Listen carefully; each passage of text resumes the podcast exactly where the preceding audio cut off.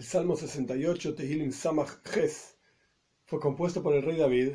Hay diferentes explicaciones de nuestros sabios de por qué exactamente. Unos dicen, el Radak dice específicamente que fue compuesto como profecía hacia el futuro del rey David sobre la guerra de Sanjeiriv contra el Melech Hizkiyahu, el rey Hizkiyahu, que fue una guerra en la cual Sanjeiriv rodeó, está explicado ampliamente en el Tanaj, rodeó la ciudad de Jerusalén y estaba conquistando absolutamente todo lo que estaba alrededor de Jerusalén y sin embargo a Jerusalén específicamente no pudo entrar y fue una salvación totalmente milagrosa a través de un ángel de Hashem. Y este salmo está compuesto sobre esa victoria. Hay otros que dicen que este salmo está compuesto en realidad de diferentes guerras que el rey David tuvo contra sus enemigos en diferentes ocasiones. Incluso nuestros sabios dicen, pero no todas las cuestiones del Salmo pegan con esta explicación, así explica Rashi ampliamente. Nuestros sabios dicen que este salmo está construido, digamos, alrededor del concepto de la entrega de la Torah, cómo fue el evento, digamos, de la entrega de la Torah. Pero una vez más, nosotros no vamos a ir por esa explicación. Rashi mismo dice que es difícil poner juntos todos los versículos del salmo de acuerdo a esa explicación, si bien algunos versículos sí están haciendo referencia a eso, pero no, no todo el contexto del salmo entero. Vamos a comenzar. La David Mizmor. Para el director del coro, por David, un Mizmor, que significa generalmente un cántico con instrumentos. Shir, una canción, que significa generalmente una canción, una melodía, sin instrumentos. Veis, dos. Yokum Elohim Yofutsu Oivav, Veyonusu Mesanov Mepanav que se levante Dios y se esparzan sus enemigos y, huyan, se escapen aquellos que odian de frente de él, aquellos que lo odian a Dios de frente de él. Gimel 3. Que hindaif ashan tindaif que himes dainag mi pnei eish yoivdu reshoim mi pnei Elohim. Así como se es desplazado el humo, sea desplazado también los enemigos de Dios, que himeis, como se derrite la cera frente al fuego, se pierdan los malvados frente a Dios. Dale, 4.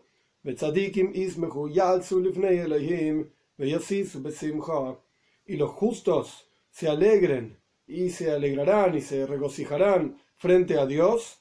y que tengan alegría con, si, sois, más sois alegría también, regocijo, simja también es el mismo concepto de alegría, los justos se van a alegrar si es por la guerra de Sanjeiriv contra Hizkiyahu, a partir de que Dios eliminó absolutamente el campamento de, de Sanjeiriv, Hizkiyahu como tzadik, como justo, se va a alegrar, etc., en la salvación de Dios.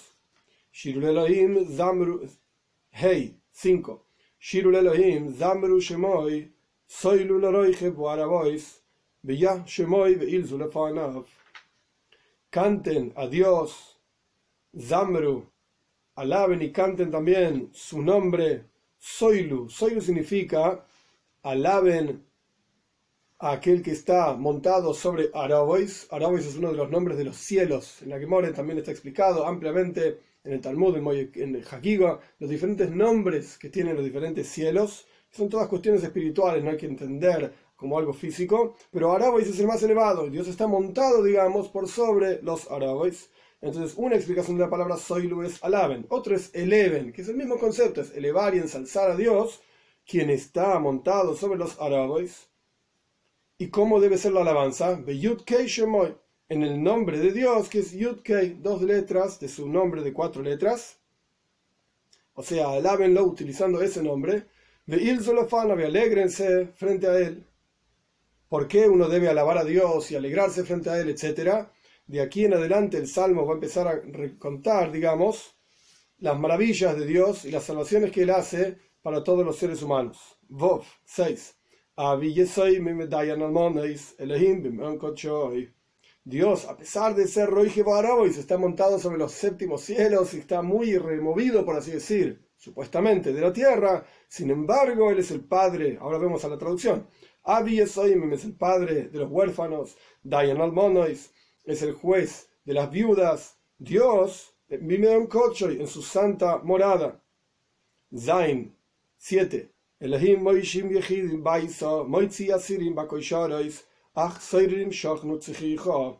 Este versículo hay varias formas de traducirlo. Vamos a ir por una traducción que tiene que ver con el contexto específico del versículo. Dios hace retornar a únicos, a personas individuales, Baiso, hacia su casa, Moitzi Asirim y saca a los prisioneros, Bakoisharos, aquellos que estaban en prisión con cadenas y grilletes, etc., los saca de esos lugares. Ah, Sin embargo, aquellos que se rebelan contra él, Shochnu, residen en la tierra seca, en la tierra árida, etc. La palabra koisharos también viene de la palabra kosher. Kosher significa apropiado. Y nuestros sabios explican en el Talmud que este versículo está hablando de que Dios, Moitzi Asirim, sacó a los que estaban prisioneros en Mitzrayim, en Egipto, sacó al pueblo judío de Egipto, a koisharos en un mes que era kosher, el mes de Nisan, en donde ocurrió la salvación de Pesach, la salvación de la salida de Egipto, es un mes de primavera, el clima no está ni muy así, ni muy así, ni mucho frío, ni mucho calor, no llueve, no llueve, etc. Entonces es un mes kosher, es un mes apropiado para salir. Pero no tiene que ver esta explicación de nuestros sabios con el contexto en sí del Salmo, sino que el contexto del Salmo es guerras y dificultades. Entonces Dios es Moishi Bejidim Baisa, aquellos soldados que fueron a la guerra retornan a sus casas y saca a aquellos que estaban prisioneros de las dificultades, Bakoisharos, en grilletes, etc., los hace salir de su prisión. Pero aquellos que se rebelan contra él, como dijimos anteriormente, residen en la tierra seca. Ges 8. Dios, cuando tú sales frente a tu pueblo para hacer guerra contra los enemigos del pueblo judío, Sela, cuando caminaste, por así decir, dar, tus pasos, Tza'at significan pasos, dar tus pasos en el lugar desolado, Sela, que ya dijimos varias veces, Sela puede, decir, puede querer decir una expresión simplemente de eternidad, que Dios siempre, por así decir, da sus pasos frente a los enemigos del pueblo judío. Tes 9. Eretz natfu Israel. Cuando Dios salió al desierto a luchar contra los enemigos del pueblo judío, Eretz, la tierra, que en realidad se refiere a los habitantes de la tierra, Ro'osho, tembló. E incluso no solamente la tierra desde abajo, por así decir, tembló, sino que Afshomaim Natfu, incluso los cielos gotearon por Dios. Está hablando de una lluvia. Se, se ejemplifica acá los sufrimientos, digamos, del pueblo judío como lluvia cayendo por sobre la tierra, pero esta lluvia cae, Mishem Elohim, del nombre de Elohim, que es un nombre que indica justicia, juicio, dificultades, sufrimiento, ocultamiento. Entonces, cuando Dios sale al desierto a luchar contra los enemigos del pueblo judío, esa lluvia, digamos, de sufrimiento y de cuestiones negativas, llueve sobre los habitantes de la tierra para salvar al pueblo judío de estas dificultades. Todo esto, de Sinai, esto es similar a lo que ocurrió en el monte Sinai, por, el, por Dios, es decir, cuando Dios fue a entregar la Torá, el monte Sinai también estaba temblando, también estaba humeante, como dijimos anteriormente, que Dios esparza a los enemigos del pueblo judío como el humo es esparcido por el viento, etc. De la misma manera, en el monte Sinai, y aquí está la referencia al relato de la salida de Egipto y la entrega de la Torá, como dicen nuestros sabios, y yo expliqué al comienzo, pero de vuelta, no pega dentro del contexto general del Salmo que está hablando de los enemigos del pueblo judío. Cerramos paréntesis. El punto entonces es, así como el monte Sinai tembló y humeaba, etc., de la misma manera, los habitantes de la tierra tiemblan y les llueve una lluvia severa, el etc., por el Dios de Dios, por el Dios, o sea, mi el Ekim, el Israel, por Dios, el Señor de Israel. Yud 10. Sin embargo, para el pueblo judío, lo opuesto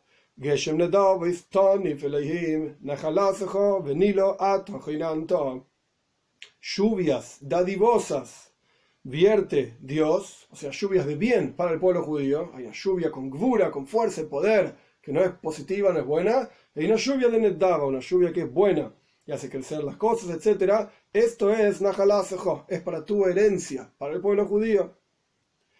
Venilo, y cuando está agotada tu herencia, tu pueblo, etcétera, por las guerras y los enemigos que hay alrededor, Atajenanta, tú lo sostienes al pueblo judío.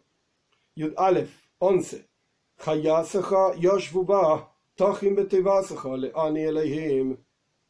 Hayasejó literalmente quiere decir tu animal. Haya es un animal. Pero aquí se refiere a la congregación del pueblo judío. Aquellos que tú sostienes y das vida. Hayasejó. Tu congregación. Yoshbuba se sientan en ella, en Jerusalén, teniendo en mente la explicación del Radak que yo dije en la introducción, que está hablando de la guerra de Sanjerib contra Hizkiyahu Amelech, rodeando Jerusalén, entonces entendemos que la congregación del pueblo judío está agotada, está cansada, hay un enemigo rodeando a la ciudad, iba a hacer daño, etc. Y ya venía a hacer daño, de exiliar a las diez tribus incluso. Sin embargo, Yashbubá están sentadas en el interior de Jerusalén, tu congregación, leoni, sostienes con tus bondades al pobre, al pueblo judío, el Ekim, Dios. Yudbeis, 12. Iten oimer amevaseis Dios de aquello que dijo, o sea, que cumple, que cumple su palabra que dijo a través de los profetas, que Jerusalén no va a ser conquistada a través de Sanjeirib, o que no van a, los enemigos del pueblo judío no van a derrotar totalmente al enemigo.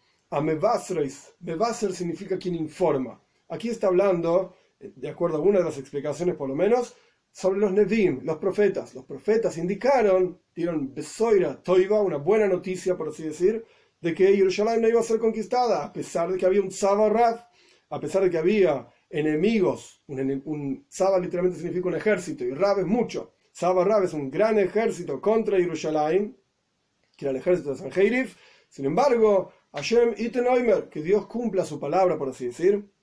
Yud Gimel 13. Malchetzevois Yedoidun. Yud Gimel 13. Malchetzevois Idoidun Idoidun. Unevais Vais Tejalek Shalal. ¿Cuál es esto que ocurre contra el pueblo judío, contra Jerusalén, etcétera? Que los reyes de las huestes, o sea, diferentes soldados y ejércitos, etc., y doidun y doidun se retirarán, se retirarán, no van a poder luchar contra Jerusalén. Y no solamente esto, sino que vais, aquella que es bella, vais de la casa, o sea, el pueblo judío, que es la mujer bella, por así decir, de Dios, se va a repartir el botín, porque en la práctica el pueblo judío salió y todo el campamento de Sanjeirif, que era el rey de Ashur, Melech Ashur, de Asiria, dejaron todas las cosas en, su lugar, dejaron sus caballos, sus comidas, sus ropas, sus cosas, todo, porque se fueron corriendo por un ángel de Dios que los esparció, por así decir, destruyó el campamento de Sanjeirif. Entonces, la bella de la casa, se va a repartir el botín. Yudalet 14. Im tishkevun ben shfatoim, kan feyoina nechpa bakesref, vebreisea virakrak chorutz. Aún si Im significa literalmente sí, pero habría que como para ponerlo dentro del contexto de los versículos, aún si te acostases entre Shfatoim, Shfatoim significa, Shfaz significa el lugar en donde la parrilla, donde se pone una olla, el lugar donde sale el fuego, en la cocina, en el horno, etc. Y uno pone la olla ahí, eso se llama Shfaz. Shfataim significa parrillas, una cosa así. ¿Y qué pasa con las ollas cuando se ponen al fuego en el lugar donde está el horno? Se ponen negras ahí, porque el fuego le pega directamente y se pone negro. Esto es un simbolismo de no cumplir Torah mitzvot, no ser apropiado de acuerdo a los ojos de Dios, etc. Incluso, sí, entonces, incluso si estás sentada, acostada, perdón, en la parrilla, eres tan bella como las alas de una paloma. Nech recubierta de plata, o sea, las alas plateadas. sea y sus miembros, literalmente se refiere a las alas también, Viraka Harutz es amarillo como el oro puro, el mejor oro que hay. O sea, está hablando de la belleza del pueblo judío, incluso cuando no somos observantes, etc. Dios nos observa como Kanfe y como las alas de una paloma recubiertas de plata y oro. Tesvov 15. Befares Shadai Melachim Ba cuando extiende Dios, Shin Dalet Dios es otro nombre de Dios, los reyes Ba de ella, o sea, que estaban en Jerusalén, los reyes que estaban rodeando Jerusalén, etc., Dios los extiende, los saca de ahí, Tashlek Betzalmoin, Shelek significa nieve, se emblanquece Betzalmon, que significa la oscuridad, aquella oscuridad en la que estaba Jerusalén, porque estaba siendo rodeada y podemos entenderlo también, como dijimos en la introducción, las guerras del rey David, las dificultades que estaba teniendo, que esos Salman Tashlek se emblanquecen a través de que Dios lucha las guerras que están con el pueblo judío de los enemigos del pueblo judío, contra los enemigos del pueblo judío, a través de que Dios lucha las guerras contra los enemigos del pueblo judío. Tetzain 16. Har Elohim Har Bashan, Har Gabnunim Har Bashan. El monte de Dios, que se refiere al monte Sinai, como hablamos anteriormente, que temblaba también, y se refiere a toda la revelación que ocurrió en el monte Sinai, Matan Toira. Este monte de Dios es tan bello y tan elevado que como el Har Bashan, como los montes del Bashan, que es una zona en la tierra de Israel, Har Gavnunim son montes elevados, Har Bashan, los montes de Bashan son elevados. Yudzain, sin embargo, ¿por qué se puso a hablar de los montes?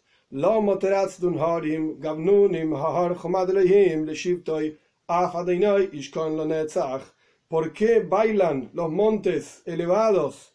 El monte que desea Dios para asentarse, que esto es Harabais, el monte del templo en Jerusalén. Af Hashem Ishkon incluso en ese lugar Dios va a residir por siempre.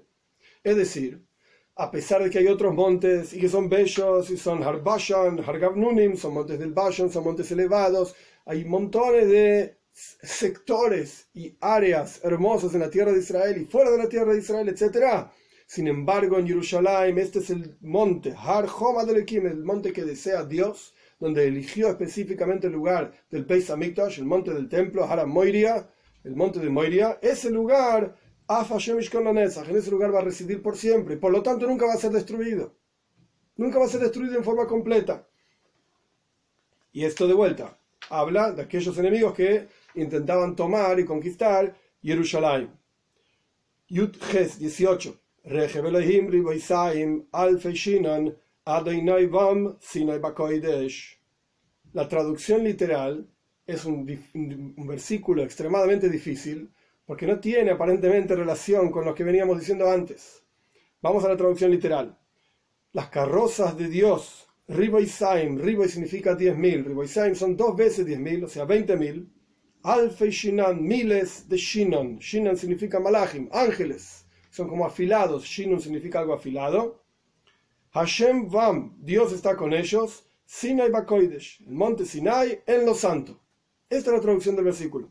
Pero ¿qué está diciendo en base al contexto que estábamos hablando hasta ahora? Estábamos diciendo que Dios lucha contra los enemigos del pueblo judío.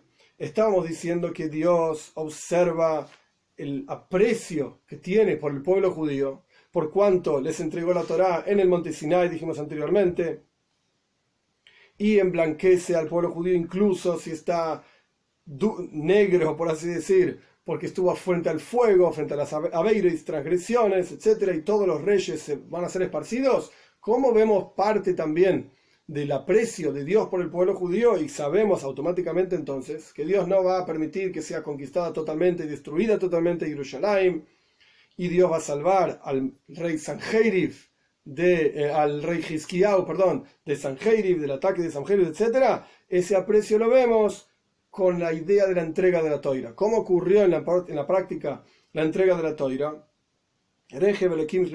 apareció Dios con Riboisaim Malachim, con decenas de miles de ángeles. Hay que dicen 20.000, 18.000, sea como fuera, Feshinan, no importa el detalle exactamente. El punto es que Dios entregó la toira al pueblo judío y vino, Dios en el monte Sinai, en el momento de la entrega de la toira, con miles y miles de ángeles. El pueblo judío estaba, por así decir, temeroso si vamos a, lograr recibir en la práctica la toira, siendo Dios rodeado por tanto en tantos ángeles. Entonces, continúa el texto diciendo, Yutes, explicando la alabanza y la, la belleza, digamos, del pueblo judío que Dios tiene por ellos y por eso los va a salvar de sus enemigos. Yutes 19. Oli salamarim shavisa shevi ba'adam ve'af seirerim eleihim. Subiste el pueblo judío a pesar de que Dios vino con tantos malajim. Subiste a las alturas y tomaste cautivos, que se refiere a la toira. Cautiva, Shevi es una sola, la toira. A pesar de todos esos ángeles que estaban ahí, e incluso nuestros sabios cuentan que había toda una discusión entre los ángeles y Dios si correspondía, como ya explicamos en otro salmo también, si correspondía que Dios entregue la toira al pueblo judío. Dice el salmo, deja tu gloria, le dijeron los ángeles a Dios, a la Shomaim en el cielo. Ma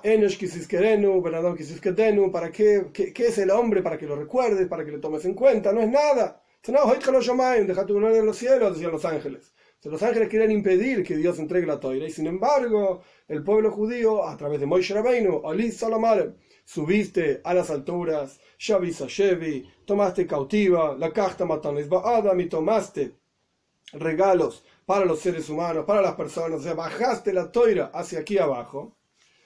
Y no solamente esto, incluso Afsoirerim, incluso si el pueblo judío fue rebelde en el desierto, Lishkon Yudkei Elikim, Dios reside, Yudkei es uno de, los, uno de los nombres de Dios, Elikim, Dios, o sea, Dios mandó a construir el Mishkan, el tabernáculo, incluso tras las, las aveires, las transgresiones del pueblo judío.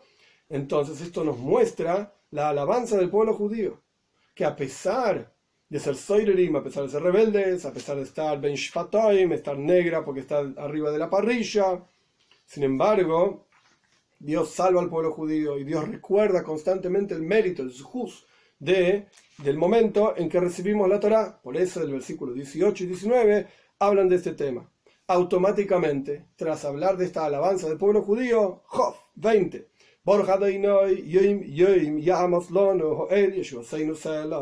Bendito eres Dios, día a día. Nos cargas, nos sostienes a nosotros. Eres el Señor de nuestra salvación, Sela, por siempre. Job Aleph 21. El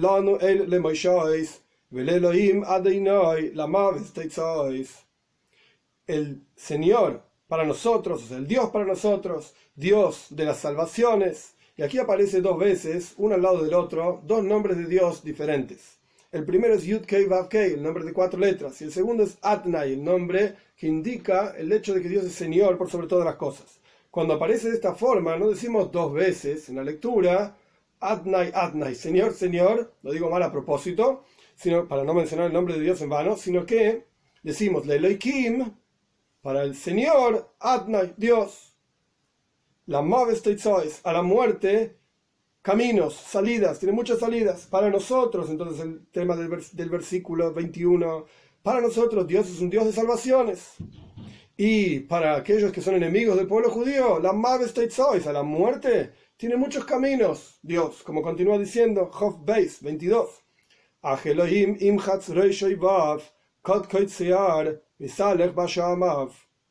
Sin embargo, Dios destruye la cabeza de sus enemigos, el cráneo que tiene que carga el pelo, digamos, o sea, destruye a los enemigos del pueblo judío. Por eso dijo en el versículo anterior, la hacia la muerte tiene muchas salidas, muchos caminos. Termina el versículo diciendo, Misalech Bashamav, para aquellos que andan en las maldades, en sus maldades. Dios tiene lo suficiente para destruirlos. Job Gimel 23. Dijo Dios, desde el Bashan voy a retornar.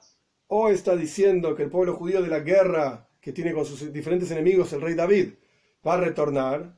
Oshiv desde el Bashan, es una zona en la tierra de Israel. O está hablando de los enemigos, va a quitar a los enemigos. Incluso Oshiv desde las profundidades del mar. Job Dalet 24.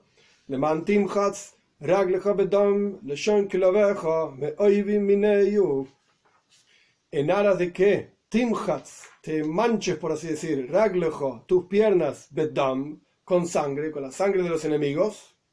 Y después dice Leshon la lengua de tus perros. Esto significa, así como se va a manchar de rojo, digamos con la sangre de los enemigos las piernas, de la misma manera Leshon Claveja se va a manchar de rojo, Timhats, se va a manchar de rojo Leshon Claveja, la lengua de tus perros que van a lamer a la sangre de los enemigos. Me y más aún, de tus enemigos te vas a sustentar y alimentar, como la palabra man, man significa sustento, mineyu, de ellos va a ser tu sustento, vas a sacar ventaja sobre, por sobre tus enemigos. Job Hey 25. Eili, Malki vieron tus enemigos, o sea, Sanheiri, o los enemigos del rey David, tus andares, Alijo Sejo, Dios. Alijo Keili, los andares y los caminos, digamos, de mi Dios, Malki mi, mi rey en lo santo.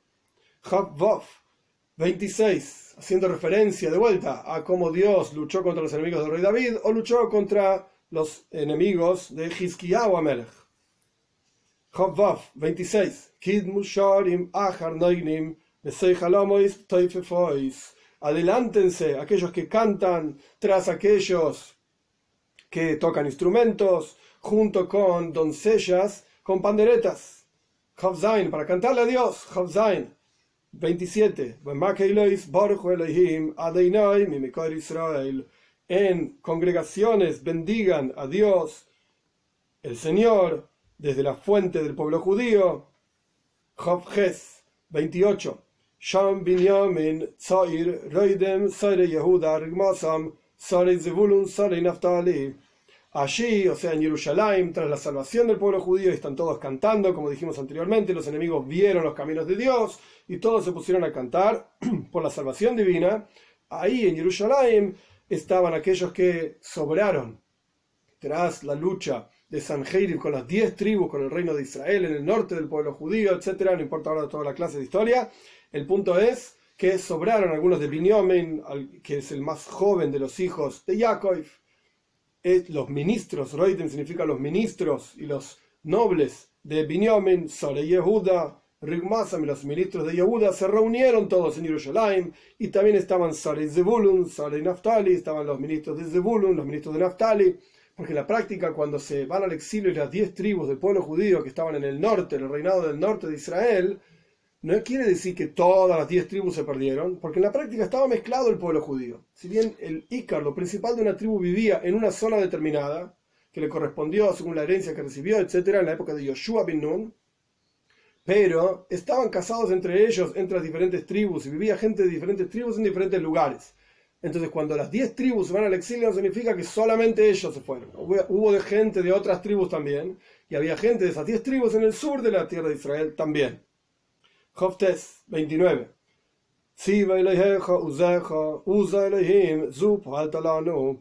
Y toda esa victoria, digamos, milagrosa por la guerra de rey David o por la guerra de Hizkiyahu Amelech, mandó tu Señor tu fuerza. La fuerza de Hizkiyahu no fue la fuerza de él, sino que fue la fuerza de Dios que Dios la mandó. Uzelekim, el poder de Dios, Zupo al talano, esto hiciste para nosotros. Lamed 30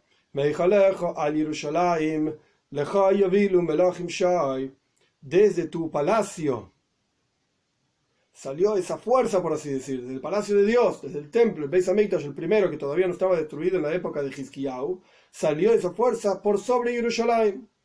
Y hacia ti, o sea, hacia Dios, llevarán o traerán los reyes regalos. Ahora, este versículo que viene ahora tiene un montón de explicaciones, incluso el Talmud también lo explica, es un versículo extremadamente complicado. Lo voy a leer, lo voy a traducir así como se traduce la traducción literal, digamos, y después la explicación. La Medalef 31. Gear Hayas Kone Adas Abirim Egleamim Misrapes Veratze Josef Bizar Amim Krovois Yechpatsu. Destruye, Gear es destruir, Haya significa literalmente animal. Kone literalmente significa un bastón, un palo. Pero aquí se refiere a que Dios destruye al animal de la lanza, es decir, aquellos reyes que quieren hacer la guerra contra el pueblo judío. Dios los destruye. Esto es Hayas Kone. De vuelta, el animal de la lanza se refiere o a Ishmael, o a Molek, o a Sanjeirib, a cualquier enemigo del pueblo judío, digamos, que se para contra ellos. Adas Abirim, una congregación de poderosos son esos reyes que luchan contra el pueblo judío. Be Eglei Amim, traducción literal, Egel, es un ternero, un toro.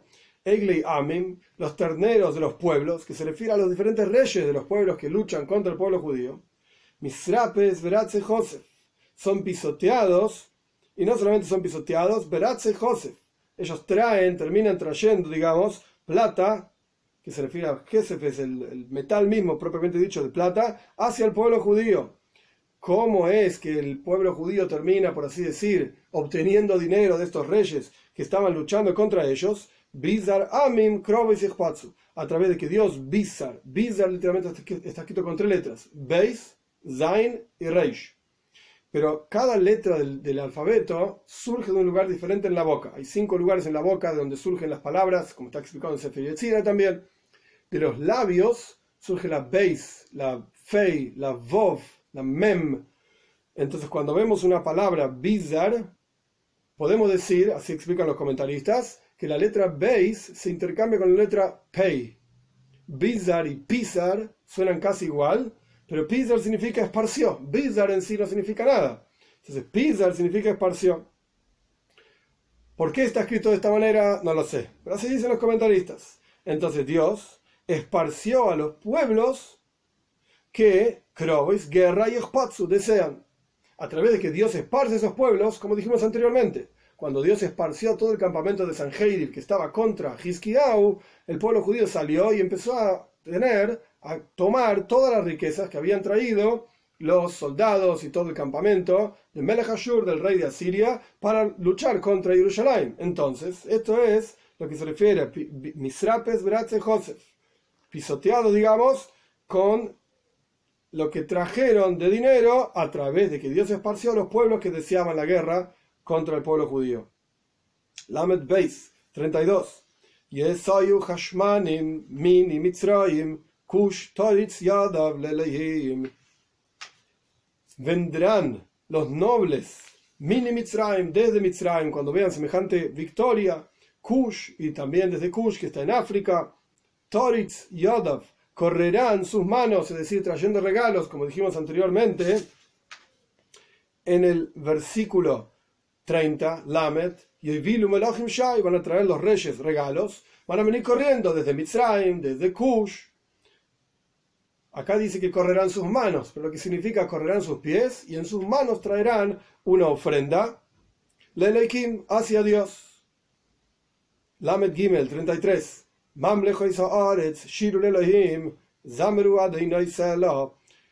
Reinados de la tierra, canten hacia Dios.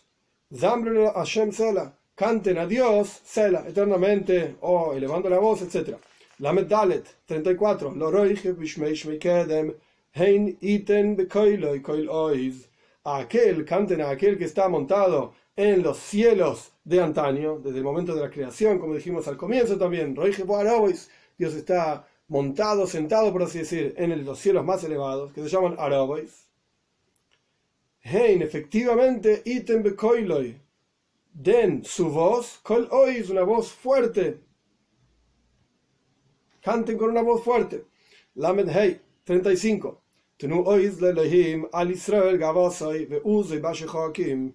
Den su voz hacia Dios, den fuerza, perdón, den fuerza a Dios, o sea, reconozcan el poder de Dios. Al Israel Gabasai, sobre, sobre el pueblo judío está su majestad, su orgullo, y su poder está en los cielos. Lamed Vov 36.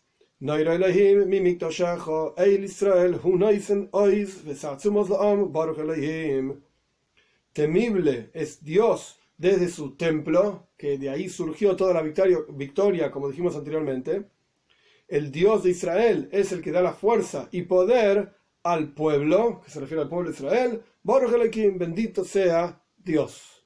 Entonces, el contexto del salmo son las guerras del rey David o la guerra de San contra Hizkiyahu un concepto interesante, a pesar de que se hizo largo, por lo menos para mencionar una idea. En este salmo, al comienzo mismo del salmo, en el versículo 2, ¿veis? Que se levante Dios y que se esparzan sus enemigos y se escapen aquellos que lo odian de frente de él. Hay un versículo muy parecido en la Toira en el cuarto libro de la Torah, el Sefer Bamidbar, en el, en el capítulo 10, el versículo 35 dice, levántate Dios y que se esparzan aquellos que te odian de frente de ti. Es muy parecido el versículo. Sin embargo, hay una diferencia fundamental. Y a través de esta diferencia vamos a entender qué diferencia hay entre la Toira, los Ksubim, los escritos, y más aún, Toira lleva pe, la Torah oral el versículo en la Toira propiamente dicha, en los cinco libros de Moishe, dice Kuma Valle, utiliza el nombre de cuatro letras de Hashem, Yud Kei Vav Kei. Y dice de vuelta que se esparzan sus enemigos de frente a él, etc. El versículo de los Salmos, casi el mismo versículo, dice Yokum Elohim. Dice el nombre Elohim. Otro nombre de Dios, que también es un nombre santo, pero es otro nombre de Dios, y después termina, yo futso y va, que se vayan sus enemigos, básicamente.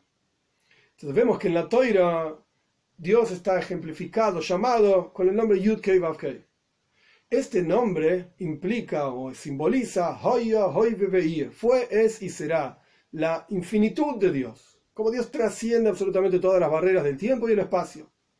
En este salmo, en los Tehilim, Dios está ejemplificado con el nombre Elohim, a pesar de que también aparece el nombre Avaye, pero al respecto de la misma expresión, en la Toira está con el nombre Avaye, Yud Kei Vav Kei, Haya, Hoy fue, es y será, infinito, y en este salmo, en esta misma expresión, está el nombre Elohim. El nombre Elohim representa Hateva, la naturaleza. Cuando uno suma las letras de la palabra Elohim, suma 86. Las letras de la palabra Hateva también suman 86. Representa aquello que oculta la presencia de Dios. Aquello que oculta esa infinitud y da lugar, es la fuente de la existencia de todo el mundo físico que, nosotros conocemos. Como decimos que la palabra oilom, mundo en hebreo, viene de la palabra helem, ocultamiento. El mundo es un ocultamiento de la presencia de Dios. Y esto es a través del nombre Elohim. Entonces, cuando estamos hablando de la toira propiamente dicha, los cinco libros de Moishe tienen una quietud, una santidad tan elevada que está representada por el nombre Yud Kei Vav Cuando vamos bajando generación tras generación y cuando va bajando la energía divina desde ese punto, por así decir, infinito hacia nosotros, pasamos por la mitad, digamos, el proceso, la mitad de este proceso es Ksubim, los escritos, en donde el mismo concepto está dicho con el nombre Elohim que representa, como dijimos anteriormente, la fuente de la naturaleza, la fuente de este ocultamiento de Dios, dar lugar, es el shoirish, es el mocker, es la raíz, es la fuente de este mundo material que tenemos. Y el tercer nivel es la Toira Shepalpe. En la Torah oral, en muchos lugares está mencionado Dios como Akadosh Boruchu, el santo bendito sea, pero Kadosh significa removido del mundo. Boruch significa proyectado hacia el mundo. Boruch significa literalmente bendito, pero viene de la palabra breja. Breja es un canal.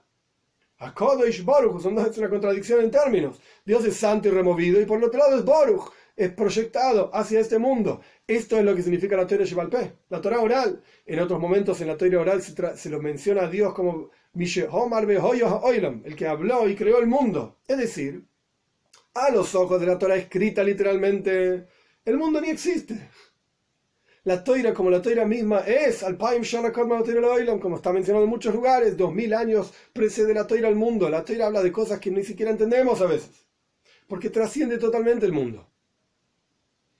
Luego viene Xubim, luego vienen los salmos que están escritos, ahí ya es el Aikim.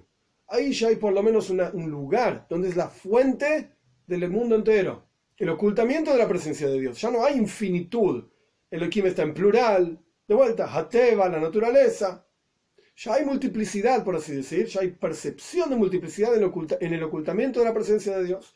Y cuando baja más todavía la presencia de Dios, la toiro, hacia la toiro P, hasta la Torah oral, que los jajomim, los sabios, son socios de Dios, por así decir, en la Torah oral, bajó más todavía la comprensión y fue más masticado, por así decir, la energía divina. Ahí ya hablamos de Mishe Omar Oilam, Ahí ya hablamos de quien habla y crea el mundo, el mundo concreto. Es Borju, es bendito y proyectado hacia este mundo, literalmente para que nosotros podamos entender realmente la verdadera voluntad de Dios. Entonces, si solamente estudiamos, estudiamos Torah escrita, es decir, los cinco libros de Moishe, tenemos tenemos Kumashem, Yofutsu y Dios se levanta, es verdad, pero es tan infinito y tan trascendental que ni siquiera es la fuente de este mundo, ni siquiera está hablando de este mundo la toira. Es totalmente trascendental, totalmente infinito. Cuando baja más en Ksubim, ya por lo menos hay una fuente de este mundo. Pero Toira Shebalpe, la Torah oral, es aquella que explica cuál es la verdadera voluntad de Dios, aquello que baja, mastica y nos presenta a nosotros, seres humanos comunes y corrientes, la esencia misma de esa infinitud que está en la Torah escrita, de manera tal que nosotros podamos tocarla, por así decir, sea algo tangible y real para nosotros, y por eso no se puede estudiar una sin la otra. La Toira la Torah escrita, es la voluntad de Dios, pero está en forma trascendental. La Toira oral es la voluntad de Dios explicada, pero está basada en la Torah escrita y nos trae y nos baja a este mundo la verdadera voluntad de Dios. Que sea nuestro mérito el Zhuz de cada uno, que podamos estudiar Tereshebiksav, Tereshebapel, la Torah escrita, la Torah oral, y podamos cumplir sus enseñanzas para traer la venida de Moshiach pronto en nuestros días.